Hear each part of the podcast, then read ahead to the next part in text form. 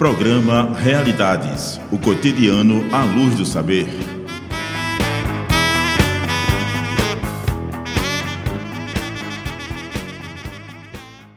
Olá, este é o programa Realidades na sua 99.9 Universitária FM.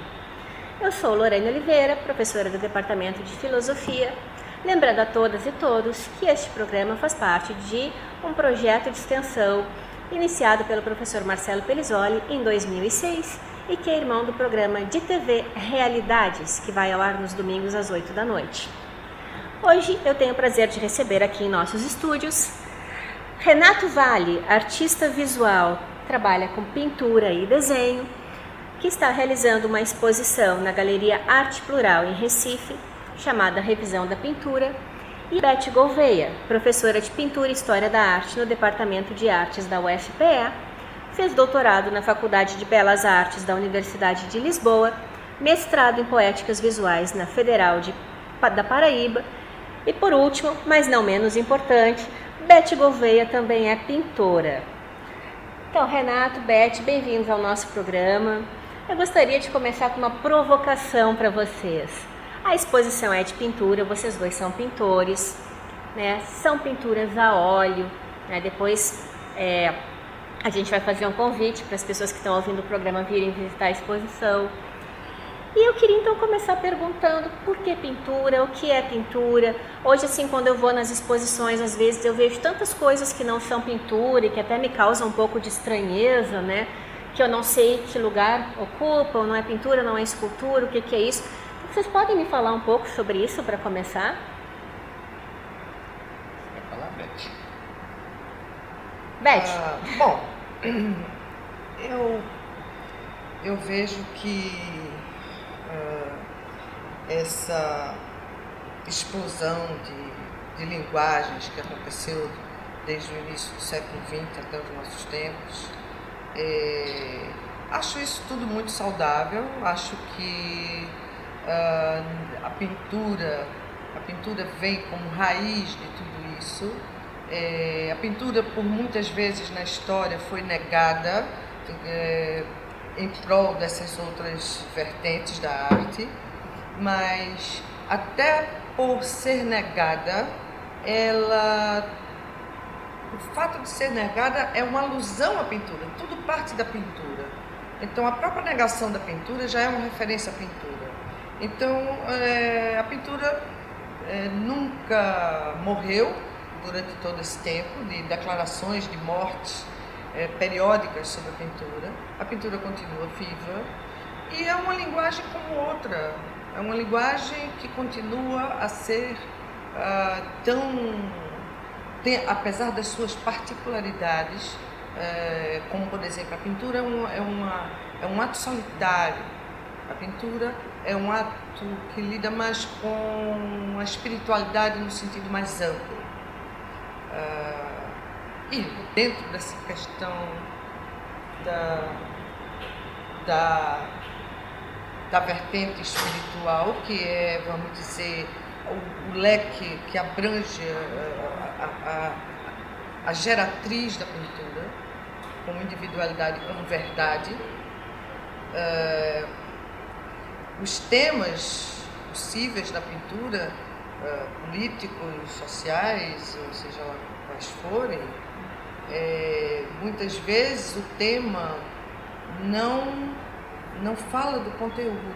Então, uh, existe um, existem várias possibilidades de de fruição da pintura é, dentro desse, desse leque, dessa, dessa, dessa solidão que ela abarca, porém é, com várias possibilidades de cruzamentos, de, de, de transversalidades. Né?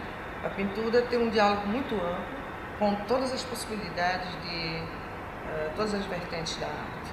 Então eu não vejo como uh, eu acho que o problema da discriminação da pintura é uma coisa que empobrece, empobrece o meio artístico. A pintura é uma linguagem uh, como, como qualquer outra. Certo. Eu queria retomar um ponto do que tu falou e aproveitar para perguntar para o Renato. Tu fala assim que a pintura é um processo solitário, né? Como é que é isso, Renato? Tu concorda? Como é que é isso na tua prática de ateliê com a pintura? O que, que significa um processo solitário? É, eu trabalho com pintura, com desenho, com resina também, objetos, esculturas, resina. Tem uma produção diversa, mas a minha produção maior tem sido em pintura e desenho. Então, primeiro, porque a pintura, não é?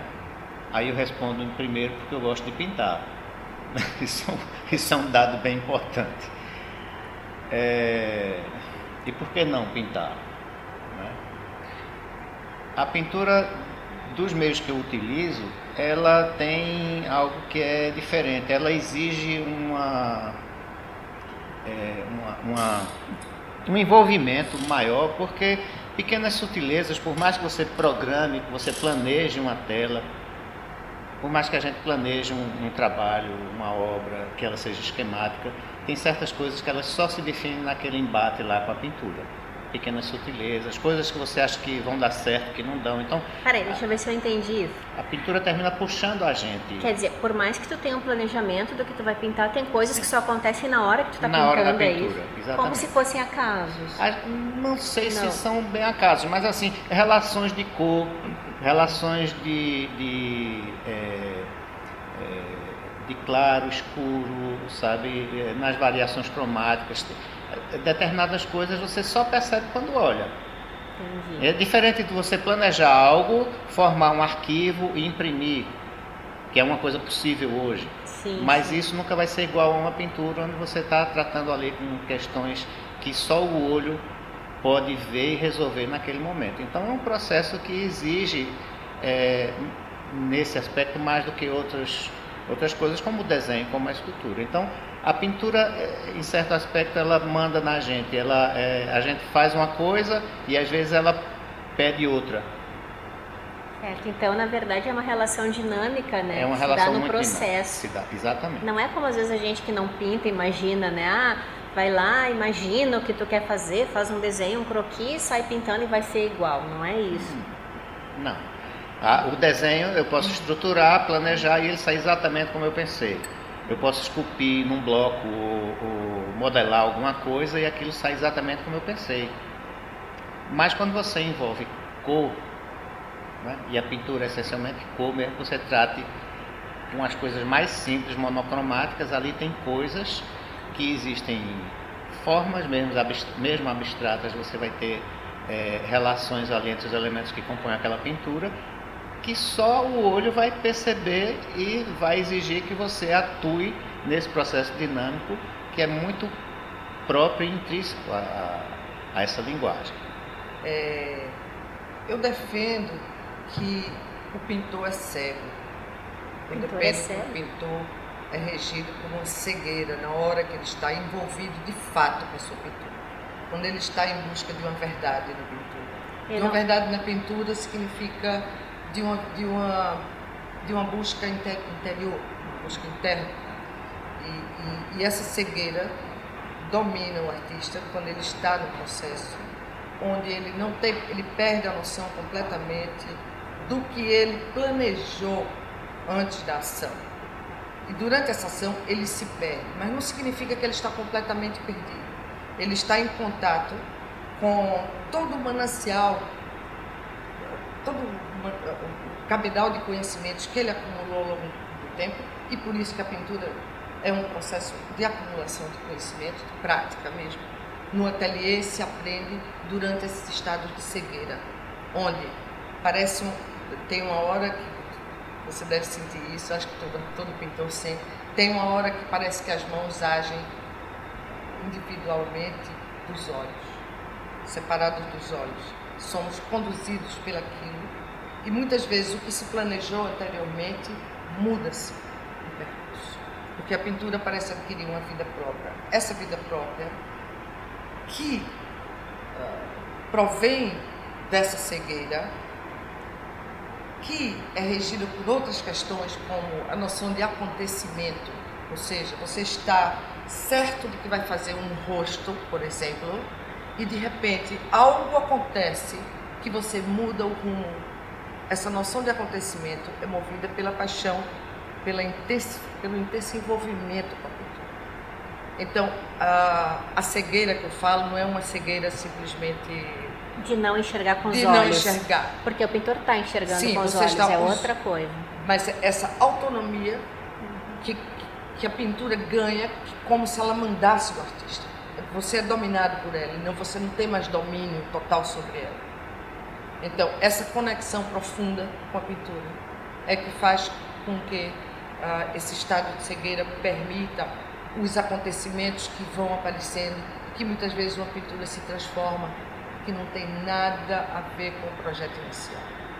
Por mais, por mais, eu vou citar aqui um artista, eh, eh, um artista que fazia uma previsão eh, bastante clara anteriormente, que era Piet Mondrian, um artista holandês, Sim. ah, neoplasticista, De que época esse artista? com- começo do século XX, começo do século XX. E ele era um artista que programava todo o trabalho, mas mesmo ele mudava por questões de acontecimentos, de coisas que iam conduzindo o processo todo. Então, eu acho que a noção de cegueira, de verdade e de acontecimento durante o processo de criação do artista, isso é uma coisa específica da pintura. E por isso ela é solitária. Eu, eu sinto isso também, eu, como eu trabalho com. Me dediquei muito, tenho muitos trabalhos feitos em desenho, principalmente, e trabalhos feitos com, em três dimensões com resinas, mas é, essa característica é muito própria da pintura, o que Beto falou. É aquilo que eu disse, são pequenas sutilezas que você só no embate ali com a pintura você percebe. É, eu sei que o pessoal não está vendo, né? mas, por exemplo, essa pintura daqui que eu estou. é a maior é, da exposição, ela tem várias camadas de tinta. É, seria impossível planejar na minha cabeça, tirar foto, elaborar isso tudo dentro de um programa, usar o Photoshop e imprimir e sair como está.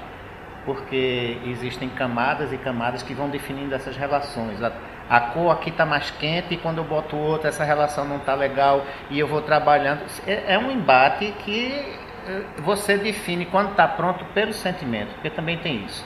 Por mais esquemática que uma pintura seja, como ela citou Mondrian, por mais esquemático que esse quadro daqui seja, que eu falei, é, é essa relação de você definir quando a pintura está pronta, ela é dada pelo sentimento.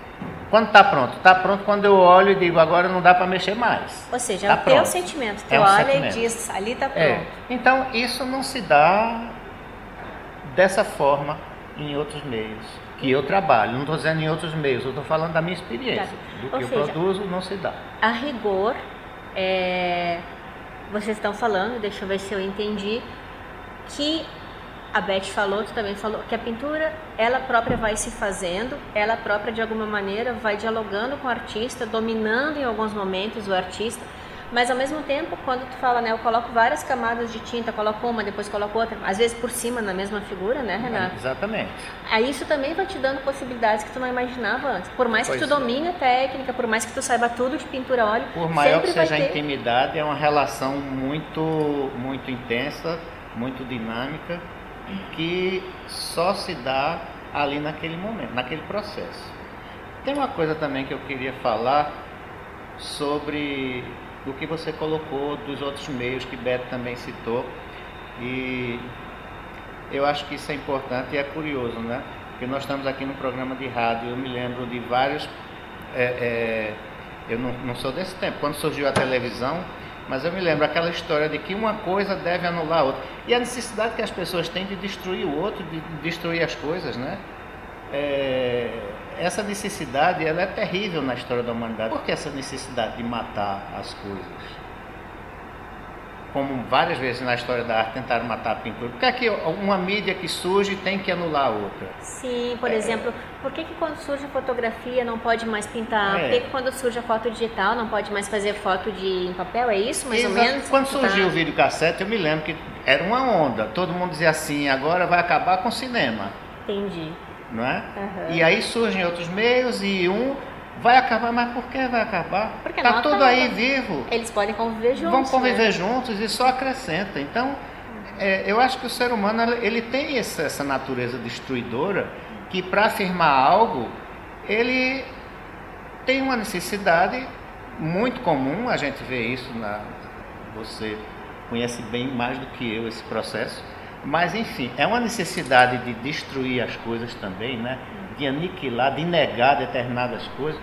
Eu fico impressionado com isso. Então, não tenho essa necessidade, está tudo aí, está tudo bacana, cada um que se expresse como quiser e não vai acabar com coisa alguma não. Só antes, Beth, só queria assim, pensar um pouquinho, quer dizer, voltar para uma coisa que vocês dois falaram antes, o Renato, assim, eu pinto porque eu gosto, é o desejo, né? É o desejo que move o pintor. Só isso já faz com que a pintura se mantenha viva, com que ela continue existindo. Independente da gente dizer a pintura morreu, a fotografia substituiu a pintura, o videocassete substituiu o cinema, se existe uma pulsão de amor, se existe um ser que deseja pintar, isso prova que a pintura está viva e que ela vale por si mesma, não é, Beth? O que, que tu acha? Exatamente. Eu acho que ah, o, o desejo, o desejo, a vontade, a emergência, eu usaria até a palavra emergência para nós que somos aficionados da pintura. Nós temos uma emergência vital. Se não tivermos em contato com a nossa pintura, enlouquecemos. É uma questão vital. Quando isso, quando, quando uma necessidade artística passa a ser uma questão vital, por que ela não se vale? Exatamente. Seja lá qual for, pintura, vídeo, performance, não importa, cinema. Outra coisa, eu acho que não existe, na, na histó- a história da arte não é uma história evolutiva, linear, reflete a história da humanidade também. Então, assim, não existe um processo evolutivo da arte. O que vem depois não significa que nulo o que vem antes, como o Renato disse. Então, é, é, eu acho que é preciso que nós eh, ampliemos nossa, nosso olhar para a possibilidade de leitura de todas as vertentes artísticas. Bem, é, nós vamos ter que fazer aqui um breve intervalo e em seguida voltamos com o programa Realidades falando de pintura.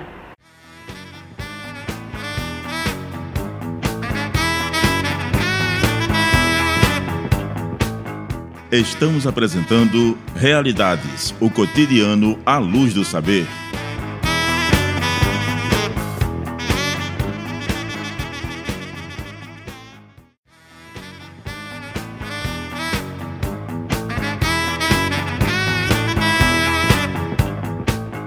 Voltamos a apresentar Realidades, o cotidiano à luz do saber.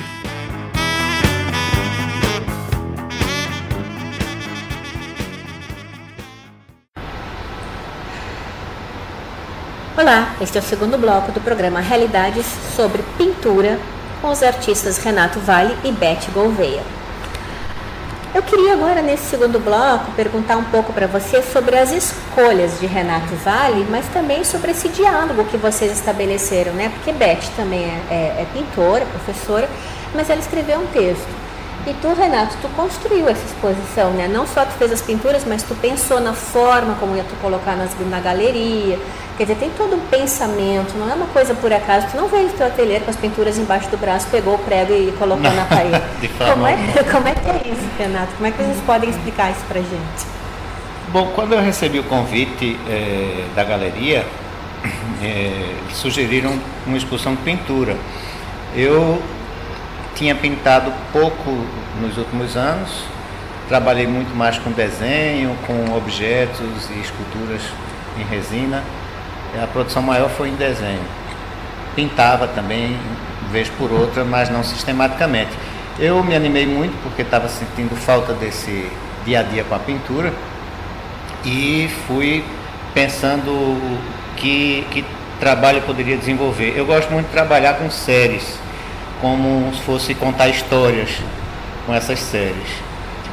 E aí eu me dei conta que eu estava completando 40 anos da minha primeira exposição, né? E 60 anos de idade, isso ano passado. Então, é, esses números mexeram com a minha cabeça. Eu decidi ser mais otimista, porque eu nunca tive outra atividade na vida, né? Eu sempre fiz isso. E acho que isso é motivo para celebrar também. Certamente. Então, Ainda mais num país que vê a arte é, sem, é... sem tanto amor, né? sem valorizar tanto. Pois é, o ambiente é meio adverso e apesar disso é, existe uma produção intensa, vigorosa, né? E eu comecei a pensar nessa história. O que foi que eu fiz nesses 40 anos? O que foi que eu gostei de fazer? O que foi que eu não gostei?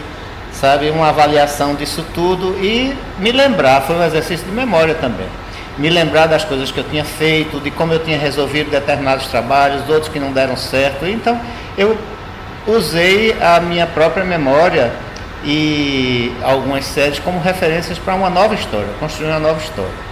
E essa construção, como você falou, ela envolvia a definição de tamanhos, de suporte, do material. Eu escolhi a pintura pelas questões que a gente, a gente colocou no começo, que eu falei, e Beto também se aprofundou nesse embate que há entre o artista e a pintura, eu achei que era muito propício para essa coisa, que era um mergulho na memória, um mergulho na minha própria vida, e seria mais intenso e uma forma mais é, seria a linguagem adequada para desenvolver essa série. Eu defini alguns tamanhos pensando no espaço também, porque para mim a exposição se define é, com a montagem, né?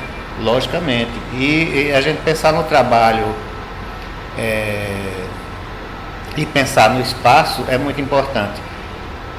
Essa relação das obras, os espaços que elas estão ocupando em cada parede, a relação de uma com outra, você ter uma, uma possibilidade de ver cada pintura sem uma estar tá interferindo na outra, né? senão fica uma feira, aquele amontoado de, de coisas. E, e, e, a gente vai nas feiras de arte, é isso, porque ali o objetivo é mostrar e vender. Né? Nem sempre dá para fazer uma montagem é, e ao mesmo tempo dificulta cuidado. Ver, né? Dificulta, mas assim, você ali atende um público que muito de colecionador é diferente do ambiente desse. Você está aqui aberto para receber. Nós vamos ter aqui visita, como tivemos, de, de alunos de design, vamos ter visita dos alunos lá é, de, de, da universidade, vamos ter visita de escola, né? já tivemos visitas aqui de estudantes e é, é você tem que ter um espaço aberto para todo tipo de público. Né? Não tem essa coisa de eu não entendo nada, não vou. Não, é feito música. A gente escuta música, a gente tem outras coisas, não precisa entender, ser nenhum erudito para entender, não. A gente tem que, que ver e que ouvir. E isso é uma coisa que qualquer pessoa pode, pode é, participar desse processo visitando a exposição. Então você tem que ter um ambiente que é, seja pensado para isso. Isso é legal, né? Porque às vezes a gente passa na frente de uma galeria do Museu de Artes meio que fica com medo de entrar, né? É. Ai, o que, que vai ter lá dentro? Ai, ver pintura, aquela coisa. Né? Fica com medo, parece assim que é uma coisa sacra, né? E às vezes as pessoas não... acham que vão pagar porque é entrada franca, mas as pessoas ficam até com vergonha, mesmo que fosse pago, de quanto é. Não perguntam nem quanto. existe, existe uma dificuldade nesse, nesse é, circuito das artes plásticas, né? Que é, dessa relação com o público, até por falta de informação de como os espaços funcionam. E não é nada assustador, sempre vai ter um diálogo que se pode estabelecer. Agora, talvez até mais interessante do que pensar o diálogo com o mediador da galeria ou com o próprio artista e tal, seja pensar no nosso diálogo enquanto alguém que entra, enquanto espectador que entra e vai olhar as pinturas e as próprias pinturas, porque eu não preciso saber nada de pintura para ver pinturas e dialogar com elas, não é assim? O que, que vocês está falando dessa coisa que é um acesso democrático, qualquer pessoa pode entrar, qualquer público, é criança, é adulto. Então, o que, que vocês acham disso? Bem, eu acho que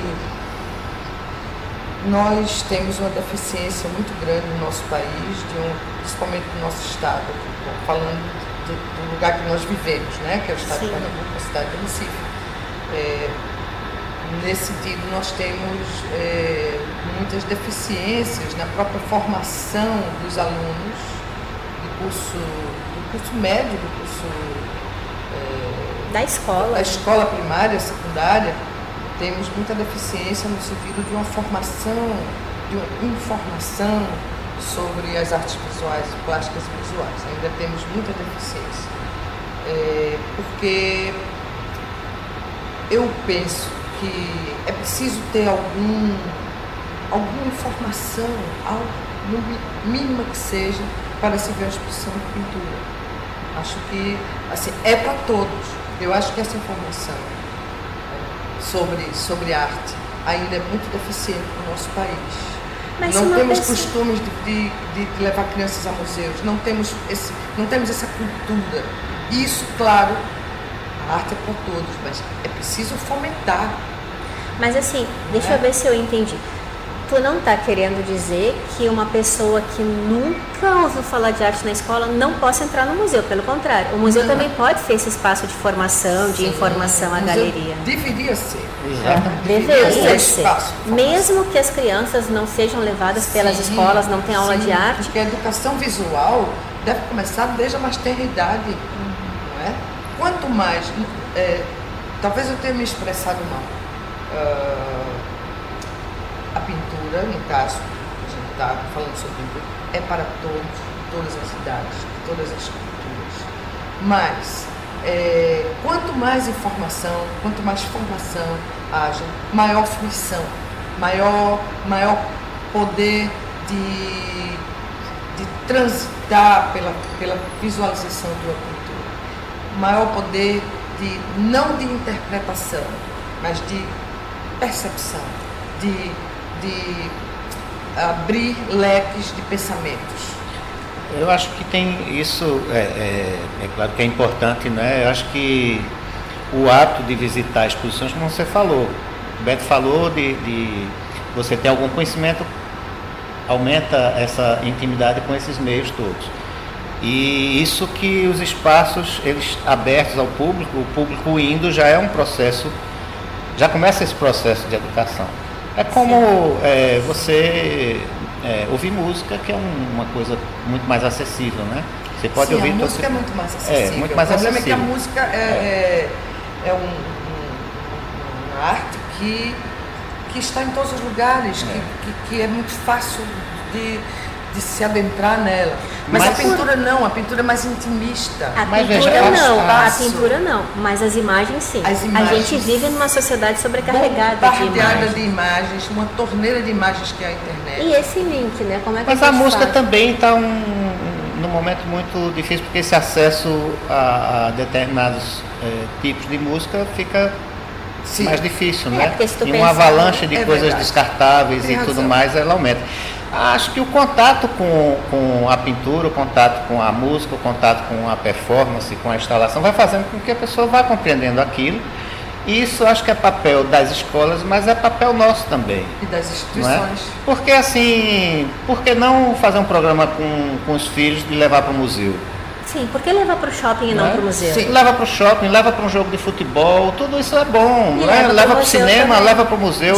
Criar né? esse hábito que é, a gente também tem essa responsabilidade, que é claro que o poder público tem sempre suas responsabilidades e fomentar isso é uma das, é uma, ou deveria ser uma das atribuições.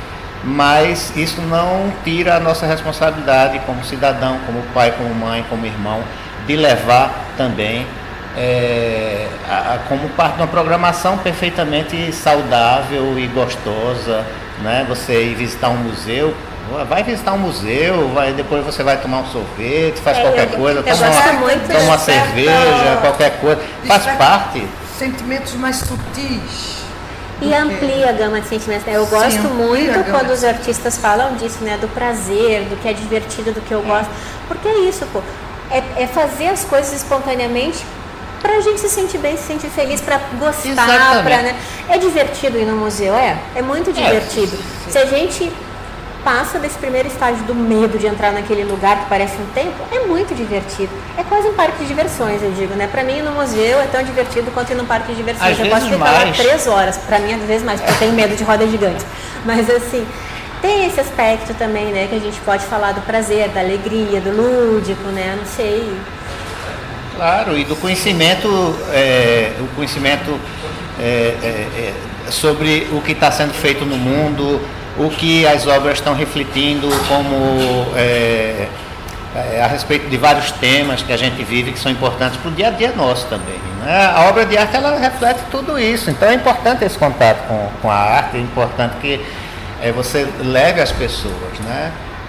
É importante também perceber que, é, por exemplo, um texto, como no caso, o texto que eu fiz com muita alegria para esse querido amigo, nós nos conhecemos desde adolescência. Desde esse comecinho que eu falei nós que. Fomos colegas de ateliê, de, íamos para as feiras desenhar as pessoas e, e tínhamos muitas sessões assim ao ar livre com um grupo. Então eu conheci Renato. É super divertido, é. tu ir para um ah. lugar desenhar e ainda hoje, mais com os amigos. Eu, né? eu, Tem muitas eu, histórias desse tempo muitas aí. Histórias. Eu não imaginaria hoje estar fazendo um tutorial curatorial para a exposição de Renato, que me deu muita alegria e muito prazer. Eu acompanho a obra de Renato há muito tempo. Mas, Mas eu... é, tu fez um texto mesmo assim, né? Sim. E é isso que eu acho que eu queria falar. O que, que é esse texto, né? Como é que é isso? Pronto. Não é um texto de explicar a exposição, não. né? O menino não vai chegar aqui na exposição, ler teu texto e entender não. tudo da, que o Renato Primeiro fez. que eu defendo que uma pintura não é para ser interpretada, é, não existe uma leitura única para uma pintura. Se, se, no caso de pinturas que tenham leituras únicas, não são pinturas, são ilustrações. É diferente, é bem diferente a pintura da ilustração. Quer dizer, tá. a pintura é um mundo aberto para outros mundos, Exatamente. né? Não é uma coisa fechada numa visão única. Essa leitura que eu fiz é uma das possíveis leituras. Uh, no caso, é, ao a exposição de Renato, é, anteriormente, para escrever o texto, é, eu me deixei, uh, me deixei conduzir por uma questão que eu venho pensando ultimamente, que é a questão da invisualidade. Eu não acho que a pintura é uma coisa visual. Opa, mas isso é muito revolucionário. Vamos voltar dois passos atrás. A pintura é para ver com os olhos, a rigor, né, teoricamente. Pelo menos é o que eu acho. E tu está dizendo que não é visual. Como é que tu pode explicar isso para gente que não entende muito disso? Assim? É, eu defendo que a pintura ela, ela é invisual. Isso, isso me baseia em um autor muito interessante que eu li. Não confio, bom, vou citar o nome Carlos Vidal, que é um, um escritor português, um pensador português. Ele defende a questão da invisualidade da pintura e eu venho concordando com ele, porque assim, o que o tema para mim, o conteúdo da pintura não é o tema ou seja, por exemplo, infelizmente a gente não está tendo a imagem na rádio, não sei se vocês podem depois acompanhar essa imagem, mas enfim, eu olho para essa, essa criatura que está aqui, essa, essa criança meio, meio entre o humano e o desumano. Só para esclarecer, essa criança meio entre humano e desumano é uma pintura que está aqui. Uma pintura que está aqui, de um à nossa frente. bebê meio... É é. Um boneco. Um boneco, a gente não sabe ao certo, eu acho que nem. É uma pintura. É uma pintura. é, eu, como eu poderia fazer uma leitura única dessa, dessa pintura? Impossível. A primeira vez que eu olhei para essa pintura, os, os meus olhos é, se direcionaram para uma coisa que, que foi muito particular. Ou seja, eu me detive entre numa linha que separa a cor do, da figura com o fundo, que por serem complementares cromaticamente, geram uma aura amarela ali ao redor, quase invisível.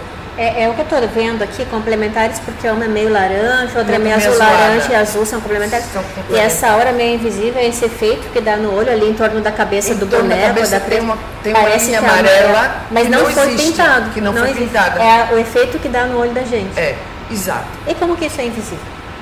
Invisível. A invisu no invisualidade. Que, no sentido de que, é, se eu fosse analisar a obra como uma imagem, com a imagem desse, desse ser está aí, é, provavelmente eu não centraria minha, minha, minha, minha atenção nessa linha. Mas meus olhos caminharam para essa linha. E aí eu fiquei pensando, isso me deu margem para pensar outras questões. Foi um ponto de partida para eu pensar que essa criança, essa figura, essa imagem, ela está solta num vácuo e ela não faz parte desse vácuo porque ela lida com antagonismo, ela é antagônica a esse fato. A criança requer um aconchego e ela está solta nesse espaço. Bom, isso, mas um isso pensamento. é o teu pensamento. É o meu pensamento, E mas eu não tive o mesmo pensamento quando eu vi essa pintura. Pronto. É isso que tu está falando. é disso que né? eu estou falando. E é- e é- Então, então eu concentrei minha, minha visão nisso partir desse princípio, dessa linha que separa, dessa linha invisi, in- in- invisual, porque assim, ela não existe como matéria, Porque ele não pintou esse amarelo. não pintou esse Foi amarelo, ele existe viu. por uma consequência de uma junção de cores antagônicas, que eu não sei se ele premeditou ou não. Eu, como espectadora, como E que- observadora, estou vendo isso. E que a rigor, pra gente olhar a pintura, a gente não precisa ir lá bater na porta do Renato e perguntar: tu, tu fez isso de propósito pra gente ver aquela hora? não interessa Não isso. interessa, né, Isso Renato? não interessa. É, não O que interessa é o que nós captamos com o nosso olhar e o que esse olhar, o que esse olhar, quando eu digo que é invisual, é que invisual no sentido de que não foi premeditado, não está sendo tão evidente quanto essa figura. Esse detalhe, esse mínimo detalhe que eu vi de uma cor que separa que, o, que, que a criança está jogando no vácuo ali, não, não faz parte, talvez, de uma leitura geral, de uma leitura mais imediata. Que quando se olha para essa figura, por ela ser enorme, nos deparamos com uma criança ali que não é criança ou é, é meio. É meio. Ela, ela, ela tem um quê de humanidade e um quê de desumana, porque ela pode ser um plástico, ou ela tem pele, não sei. Mas essa não certeza é que torna a invisualidade possível. Bom, aqui bem no auge da discussão, a gente vai ter que abrir espaço para mais um intervalo e voltamos logo em seguida.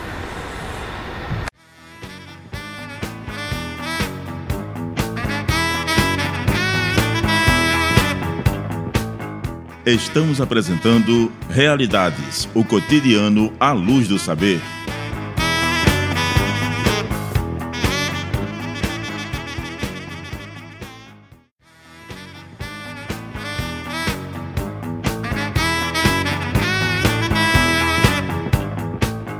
Voltamos a apresentar Realidades, o cotidiano à luz do saber.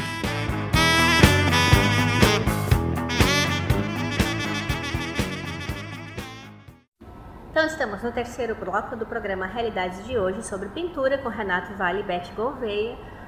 E eu queria voltar então, Renato, é, para essa coisa da escolha dos temas. Né? Tu falou que são 40 anos de pintura, né? 60 anos de idade. Eu acho que são dois marcos muito importantes da revisão da vida mesmo, né? De estar fazendo revisão do teu trabalho.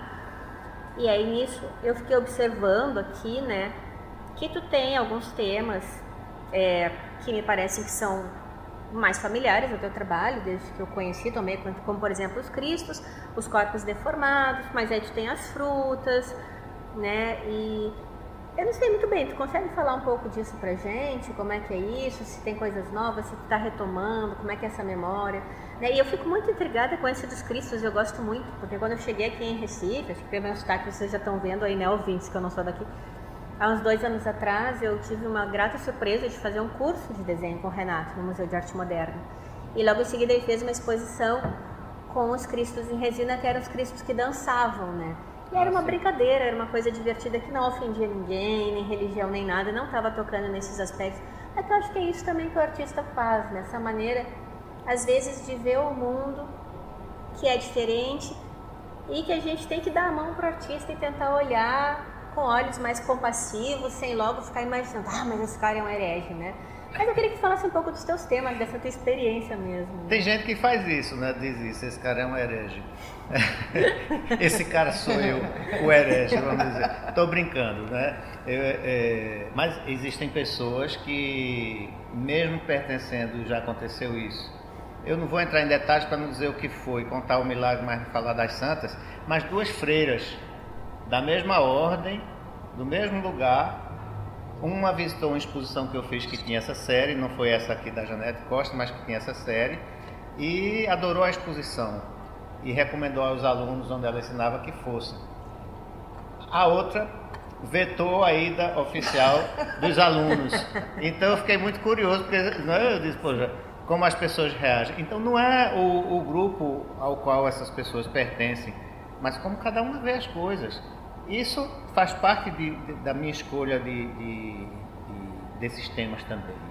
Eu não sei se é uma necessidade tão grande que eu não sei se é bem uma escolha, sabe? Às vezes é uma necessidade mesmo de expressar essas inquietações que são minhas também, né? São conflitos que eu já vivi, alguns que certamente estão me inquietando, porque já vivi e vejo outras pessoas passarem. Os temas são muito recorrentes, né? Às vezes vão e voltam.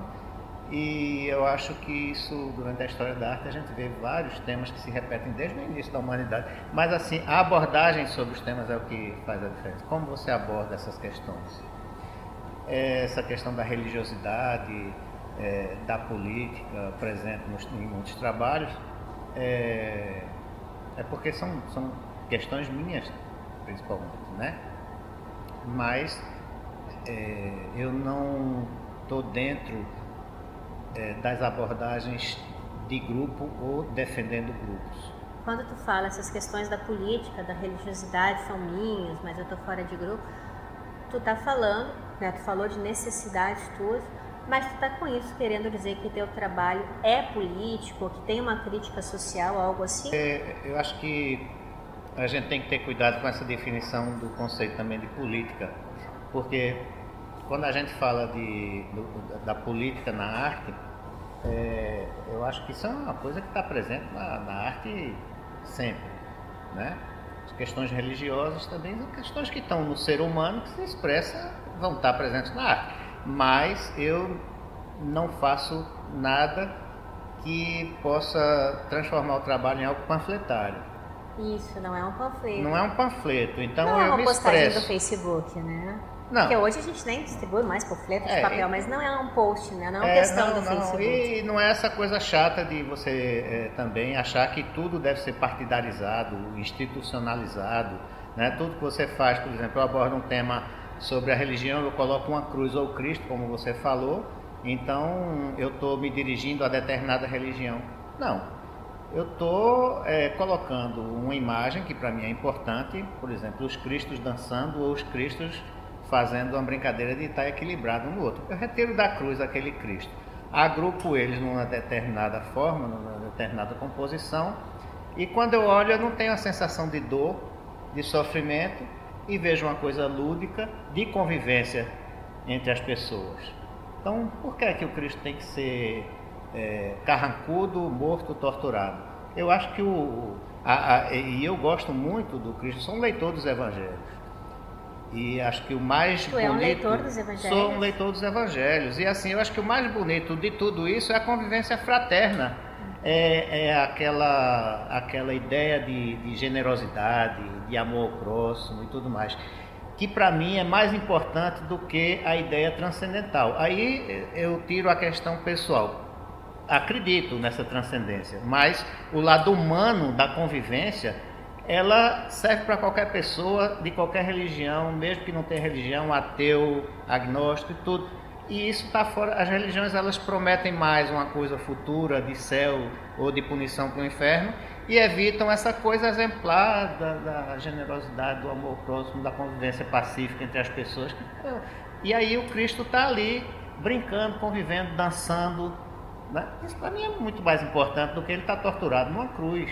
O Renato sempre foi assim, Beth. Vocês se conhecem há tantos anos. Ele sempre teve essa leveza, essa forma mais positiva, alegre de ver as coisas, né? de ver o Cristo alegre, a convivência, a cordialidade ao invés da dor. Ele sempre foi assim, essa pessoa leve? Olha, eu defino o Renato como uma pessoa, pelo menos do que eu conheço, uma pessoa muito tranquila. Uma pessoa que, que, é, que é leve, que, é aberta a várias discussões sobre qualquer assunto. é, que- e muito sério o seu trabalho. Um, monge dedicado à arte. Ele tem essa, esse sacerdócio da arte. Ele é um artista que sempre viveu dentro do ateliê, diferentemente de mim, que fui para a universidade, mas eu também gosto de ensinar. Mas assim, Renato é completamente dedicado à arte. E acho que essa abertura que ele tem em relação a, várias possibilidades de pensamento, de reflexões, se refletem no próprio, no próprio trabalho dele. Acho que o trabalho de Renato é um trabalho aberto, aberto a leituras, quer sejam políticas, sociológicas, ecológicas, filosóficas, religiosas. É, e eu quero, eu, eu gostaria de, de deixar isso claro, quer dizer, uma leitura, uma leitura que eu fiz do catálogo dele, por exemplo, é uma das possibilidades de leitura. Eu não interpreto o trabalho de Renato, porque acho que o trabalho de Renato é impossível de ter uma interpretação única. Na verdade, e por isso que ele é um trabalho, é arte. Pois é, era isso que eu ia dizer. Na verdade, acho que a arte não está fechada às interpretações, né? Foi um pouco o que a gente falou no começo, só que de outra maneira, né? Eu não sabia que era tão leve assim. Vocês que essas figuras que vocês veem assim é, deformadas, como você colocou, não, é que ele não faz reflete assim, essa para quem não está vendo, leveza, né? São, né? parecem bebês ou mulheres deformados, né? Com umas uns bulbos assim na pele, né? Uma... Sim, Tem mas vista. embora que eu percebo desde o início da, da, da pintura de Renato que ele tem uma coisa assim na pintura dele grotesco. grotesca. Ele aborda o grotesco. Renato sempre abordou o grotesco. Mas isso não significa que ele é assim. Eu acho que esse contraponto é natural, é saudável, é natural. Ele não tem que ser uma pessoa grotesca para fazer um grotesco. São as minhas contradições lá dentro. Sim, são As, as que minhas elaborações também, né? é a sua própria cegueira É. de, de fazer. Mas eu acho que tem uma coisa aí que é. Eu posso. Essa questão da leveza, eu acho que não é o, o fato de ser leve, porque nem sempre eu sou, e muitas vezes não sou mesmo. Eu tenho muitas inquietações, muitos conflitos que eu acho que o ser humano, a maioria, como eu, tem. É, mas eu busco isso. Eu busco um equilíbrio, uma harmonia, ou pelo menos achar um, um, um caminho para isso. Né? E essa busca permanente, ela se reflete no meu trabalho, nesses aspectos todos. E eu procuro aprofundar isso, eu não gosto das discussões rasas. Né? Então essa coisa de você discutir na superficialidade, fica esse embate de Facebook, essas, isso aí não me interessa. Me interessa me aprofundar. Então eu me interesso muito mais pelo que está próximo a mim do que as coisas que estão distantes em relação à, à política e à política no dia a dia. Como é que eu me comporto no- nos lugares que eu passo, no- dentro de casa, com as pessoas que eu convivo, quais são as minhas atitudes? Eu falo uma coisa e faço outra no ambiente que eu vivo? Como é? Eu discurso de uma forma para me relacionar com, com a macropolítica e na micropolítica, nos ambientes onde eu ando, onde eu, onde eu passo para trabalhar, eu me comporto de outro jeito. Essas contradições é que eu acho que elas têm que ser encurtadas, se possível eliminadas. Então eu procuro fazer isso. É, e por isso eu escolho trabalhar e atuar nos ambientes mais próximos. Na questão religiosa é a mesma coisa. Essas questões estão comigo no dia a dia. E as frutas? Tem banana. Tem um quadro muito interessante ali que é um oratório, que é um pedaço de mamão que tem dentro, né? É um mamão com oratório. Bom, O que, que o mamão tá fazendo dentro do oratório? mas Pra por mim que é não um mamão? Pois é, porque pra mim é só um mamão no oratório, mas eu fico imaginando, as pessoas devem achar estranho, né, Beth? Eu não vejo estranheza, não. Eu acho que é uma relação formal. Eu vejo a forma do oratório e a forma do mamão. é, o ma- o mamão ele se incorpora ali dentro do oratório como se fosse um portal de um templo. E esse templo pode ser a natureza. O mamão simbolizando a natureza. É uma leitura particular, mas assim, eu não vejo estranheza. Acho que o mamão e o, e o oratório é, tem toda uma relação apesar de não ter uma relação sim. Simbolicamente eles são divergentes até, até certo ponto, nem são tanto. Eu acho que tem isso de você também é, pegar um símbolo e dar um outro significado a isso. Né?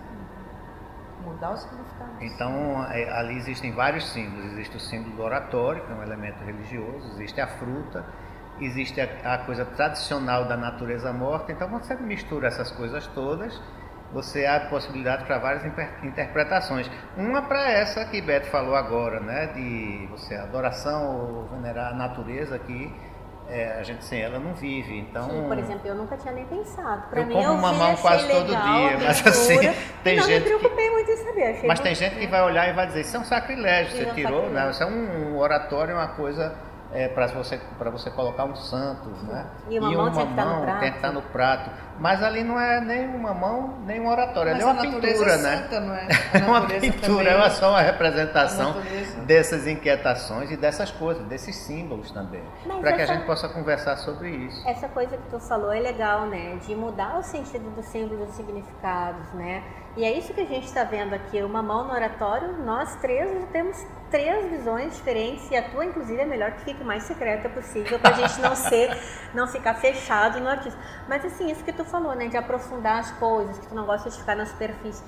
Quando tu faz isso nos teus trabalhos, né, de mudar o lugar desses símbolos, desses significados, né, desses objetos, de quebrar com a, né, com ah, quem tem que estar dentro do oratório é a santa, uma mão tem que estar na mesa. Ele pega e bota uma mão no oratório e sei lá, santa na mesa, vamos supor, não tem nenhuma aqui com a santa na mesa, mas foi eu imaginando, já inventando as minhas pinturas do Renato. Quem né? sabe, né? Vai, Então, aparecer pois é. Quando tu faz isso, já não é uma forma de aprofundar num discurso que não é um texto, que é o teu, que é o teu próprio processo de compreensão da realidade. Eu acho que sim, eu acho que meu trabalho tem muito de autobiografia mesmo. É, é- é- é- essa necessidade de aprofundar se reflete no trabalho.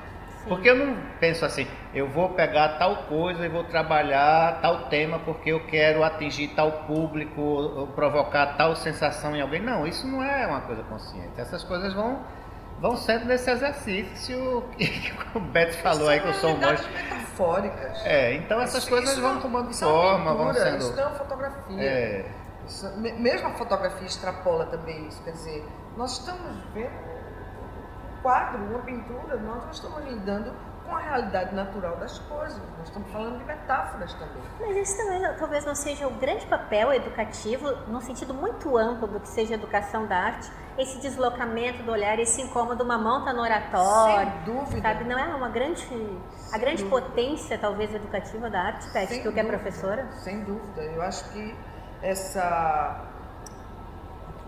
Essa. É, a arte traz a possibilidade de ampliação do pensamento, ampliação da sens- da sensibilidade, ampliação do olhar, Do olhar, da percepção. da percepção. E daí para o mundo. A partir de um, de, de um olhar sobre uma cultura que nos leva a determinadas reflexões, levamos isso para a vida, para o mundo. A a, gente- arte não se separa da vida. A gente pode falar em ampliação do campo dos afetos também, porque no momento em que eu vejo lá o Cristo dançando, eu, diferente do Renato, não leio os evangelhos, para mim é uma novidade, né? Mas eu vejo o Cristo dançando e eu começo a gostar do Cristo. Né? E eu começo a me interessar por aquilo. E eu quero conversar com ele sobre isso. Então a gente não pode falar de uma ampliação dos afetos também, da zona dos afetos. Como é que vocês veem isso? Eu, eu acho plenamente plausível essa sua colocação, porque assim, nosso, nosso corpo, nossas sensações, nossas emoções estão todas interligadas aos nossos órgãos. Nós, nós somos um. né? O corpo, nosso corpo e a nossa mente são completamente interligados e tanto é que eh, os pensamentos negativos podem nos trazer doenças seríssimas.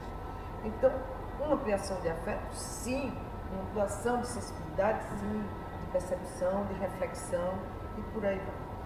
E Renato, assim, a gente está chegando no final. Queria perguntar para vocês dois, que são pintores mesmo, como é que é ser pintor? Como é que é a vida do pintor?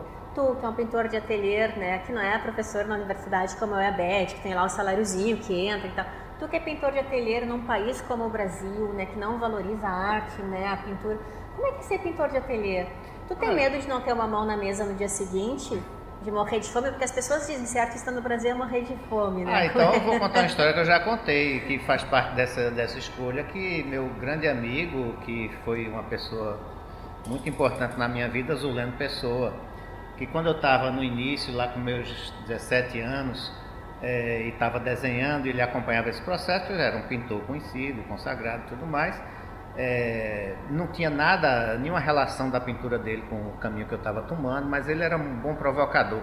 E era como um pai, assim, né? Só que era um pai que não é o pai que está responsável pela sua sobrevivência. Então, existia muito esse medo na família de morrer de fome, muitos amigos, pessoal naquela idade fazendo vestibular e tal. Mas você vai fazer isso, você vai morrer de fome, vai morrer de fome. Eu comecei a ficar com medo mesmo, né?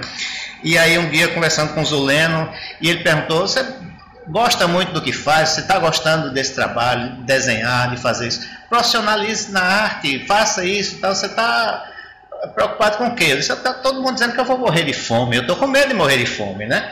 Aí ele disse, e qual o problema em morrer de fome, Renato? Você morrer de fome, o mundo está cheio de gente morrendo de fome. Aí vão dizer, Renato morreu, morreu de quê? De fome. Aí, para mim foi um choque, mas foi um choque muito positivo, porque eu encarei, né? E levei essa vida que Beth disse, de monge até hoje, assim, trabalhando só nisso os momentos difíceis, outros melhores, enfim, como qualquer pessoa que está vivendo nesse mundo e num país complicado como o nosso. Não morri de fome, estou completando esse tempo todo de trabalho, enfim. Foi muito importante essa história que ele colocou, né? Mas vamos morrer de fome, então isso. Você é humano, vai fazer o que você quer e enfrenta aí as coisas. foi muito importante, foi decisivo para mim também. Né? Um episódio que eu não esqueço de forma alguma. Que bacana. Gente, infelizmente o nosso tempo acabou e a gente vai ter que se despedir dessas pessoas incríveis, o Renato Vale e a Beth Gouveia. E deixar aqui um convite para quem estiver pela cidade do Recife, vir na Galeria Arte Plural, na Rua da Moeda. É fácil acesso, é de graça, é só chegar e entrar, ver a exposição, ver com calma. E o Renato Vale vai dar um curso de desenho também, né, Renato? Dá é essa um, rapidinha para a gente. Uma oficina, dois dias, das 9 às 13 horas aqui na galeria. É uma oficina de é, introdução assim de experiências a, a, esses processos de técnicos, né? De materiais com materiais de desenho e alguma coisa que vai ser apresentada em vídeo. É, isso vai ser no dia 20 e 21 de novembro e as inscrições são feitas pelo site da galeria ou página da galeria. Quem botar arte plural vai achar. Arte Plural Galeria, então, curso de desenho com Renato Vale. Boa semana a todos os nossos ouvintes e voltamos no domingo que vem.